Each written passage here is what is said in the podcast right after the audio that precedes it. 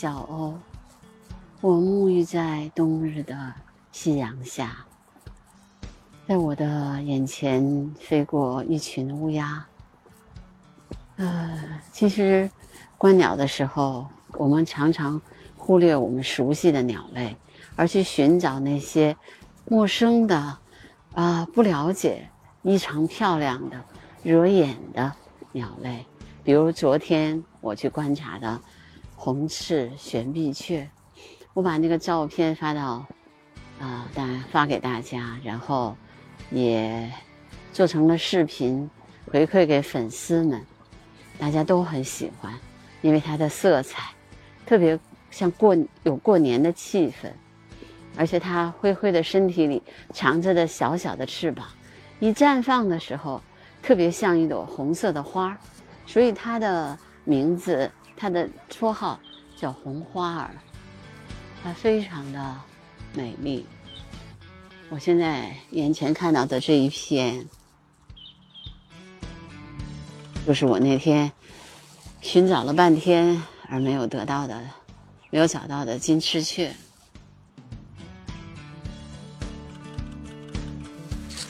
嗯，这里大概应该有一二三四五六七八九十十一十二十二只十三只金翅雀。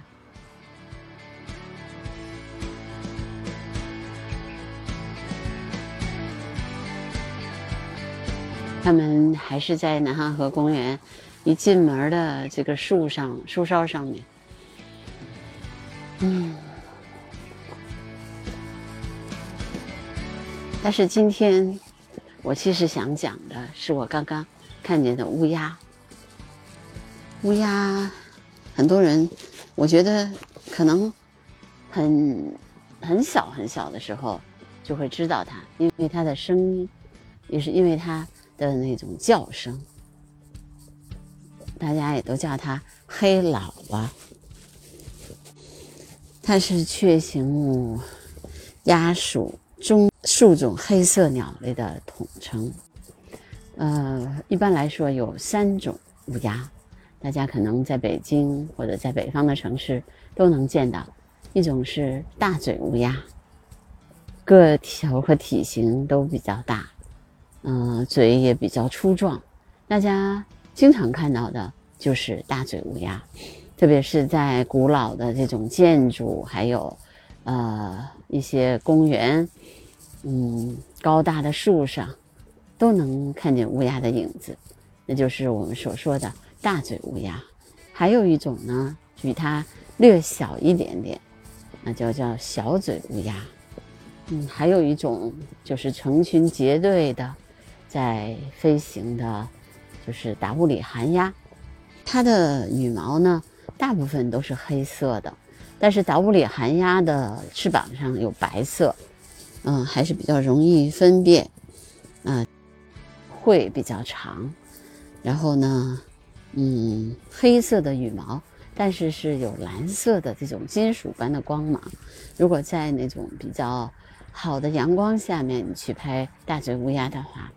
非常漂亮，哎，然后它的鼻孔距前额约为嘴长的三分之一，那鼻子鼻须呢是挺直硬直的，所以它是森林草原类的鸟类，嗯，但是它呢也适应了人类的这种生活，在我们的呃城市里面也经常能看到它的呃身影吧，嗯。乌鸦的性格特别的凶悍，极具攻击性。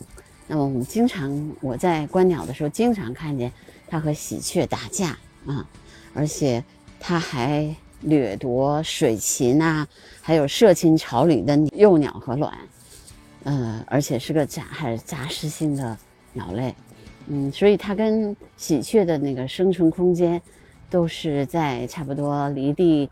呃，二三十米的地方，那其实它的样子，因为它特别凶暴嘛，所以它经常会跟喜鹊呃打架，而且它还会偷吃喜鹊巢里面的那个幼鸟，所以喜鹊也特别讨厌它。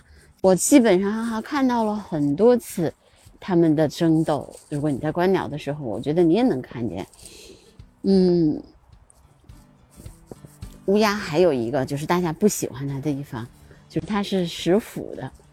嗯，有一些比如说动物的尸体啊什么，它都吃，让人觉得嗯，它比较的残忍。我也在那个颐和园的嗯冰昆明湖的冰面上看着它踩着鱼在吃。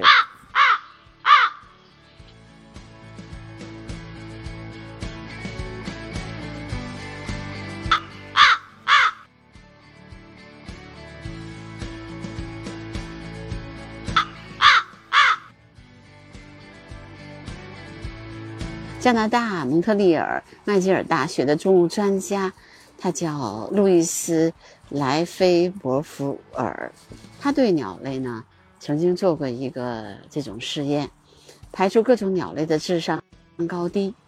在他的研究当中，那么乌鸦是人类之外具有第一流智商的鸟类，嗯，其综合智商大概与家犬的智力水平相当。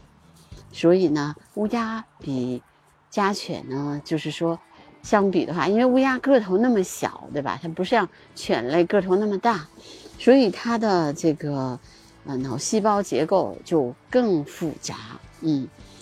然后呢，它能够借助石块砸开浆果，而且能够根据容器的形状判断需要寻找的食物的位置和体积。乌鸦喝水的故事反映了其思维的巧妙。在乌鸦当中，智商最高的要数大嘴乌鸦日本亚种。在日本一所大学附近的十字路口，经常有乌鸦等待红灯的到来。红灯亮时，乌鸦飞到地面上，把胡桃放在停在路上的车轮胎下面。等交通指挥灯变成绿色的时候，车子就把胡桃压得粉碎，乌鸦们赶紧再飞到地面上去饱餐一顿。乌鸦能完成许多复杂的动作，比如它们习惯将大块的自己无法一次飞行携带的牛油或者羊脂分成小块，便于携带。它们在发现散落的饼干后，能够用嘴将一块块饼干。精确地垒在一起，然后一次性叼走。如果看到地上有两个面包圈，它们能想办法处理，一次性带走，不给其他鸟类机会。乌鸦反哺羊羔跪乳，是《本草纲目》。是李时珍写的《本草纲目》里面写的，就是禽雌鸟当中就说：“此乌出生，母哺六十日，繁长长就反哺六十日，可谓雌孝矣。”但是呢，其实乌鸦反哺这种行为到底是不是真的，还有待于观察。嗯，目前还没有非常。科学的这种研究证明乌鸦反哺这种呃说法啊，但是我觉得中国在古代的时候一定有人观察过这样的行为，所以呢才会写出这样的嗯文章吧。我觉得还有一个很重要的原因就是，我觉得现代人已经没有那么多的时间和机会去观察鸟类了，不像古代的人，鸟类。差不多整天跟他们就生活在他们旁边，特别容易观察到他们在日常当中的行为。嗯，乌鸦其实在英国是宝贝啊，渡鸦在伦敦塔上一住就是几个世纪。嗯，呃，甚至他们比如说有些天文学家，嗯，就批评。那个皇家说为什么要乌鸦住在那儿，影响他们观测？但是呢，呃，老百姓说坚决不同意把这些乌鸦赶走啊。所以呢，就是乌鸦其实在很多国家都有各自的那个传说和历史。我觉得乌鸦可能是跟人类相处的最久，嗯，也也比较嗯亲近的一种鸟类吧，嗯。唉，好吧，我觉得今天关于乌鸦的一些讲述，差不多就到这里了。嗯，然后我呢可能会把这些东西呢集中在一起，然后剪辑一下，再配上音乐，嗯，会让大家听得更清楚，好吧？那今天的声音纪录片就到这儿了。如果你喜欢我的节目，欢迎订阅、呃评论、转发。如果喜欢，特别喜欢，就给个五星级好评啊！然后我也希望就是大家在我的那个专辑评论里面，嗯，多发一些你们的感想。然后我基本上我是有论必回的，就是有我基本上都会回复到大家的评论，因为我觉得我做这个播客的目的特别简单。就是用我的方式，用我熟悉的呃方式，呃，能够带领大家去多认识鸟类，认识它们的习性，认识它们在我们日常生活中，啊，它们给我们对我们的影响，还有就是它们自由自在的天性，嗯，所以也欢迎大家啊，喜欢订阅，呃，评论关注，好，那我们今天就到这儿了。再见。